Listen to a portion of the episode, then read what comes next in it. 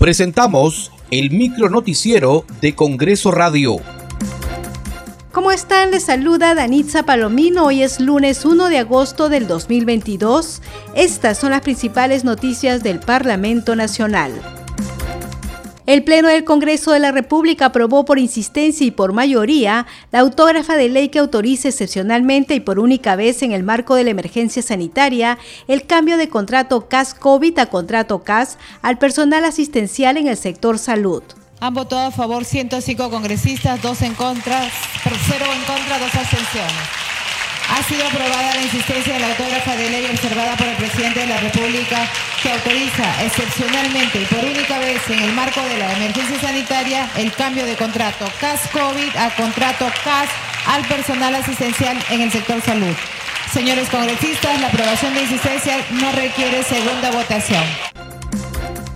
La presidenta del Congreso, Lady Camones Soriano, expresó su más enérgica condena y rechazo a hechos que atentan contra la dignidad de la mujer ante las denuncias de abuso sexual contra una trabajadora del Congreso que involucran al congresista Freddy Díaz Monago que ante los hechos que han sido suscitados y propalados por los medios de comunicación en relación a las denuncias por abusos contra la mujer presentadas contra el congresista Freddy Díaz y el señor Rafael Franco Moreno en su calidad de asesor de la congresista Katy Ugarte, debemos expresar nuestras más enérgicas condenas y rechazo público por tan repudiables hechos que atentan contra la dignidad de las mujeres, por lo que exhortamos también a las autoridades competentes para que dispongan las investigaciones y acciones inmediatas conducentes al esclarecimiento de los hechos y a la eventual determinación de responsabilidades.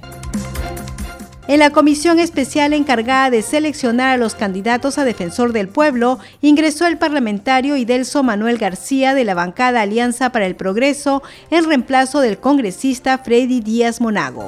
Señores congresistas, se va a dar cuenta de una modificación del cuadro de comisiones especiales. Señor relator de lectura. Modificación del cuadro de comisiones especiales. Comisión especial encargada de seleccionar a los candidatos a defensor del pueblo. Sale el congresista Díaz Monago e ingresa el congresista García Correa. Grupo parlamentario Alianza para el Progreso. Si no hay oposición por parte de ningún señor congresista, se dará por aprobada. La modificación ha sido aprobada. De acuerdo con el cronograma para la elección del defensor del pueblo, las entrevistas personales a las que serán sometidos los postulantes se desarrollarán entre los días 3 y 4 de agosto. Muchas gracias por acompañarnos en esta edición. Nos reencontramos mañana a la misma hora.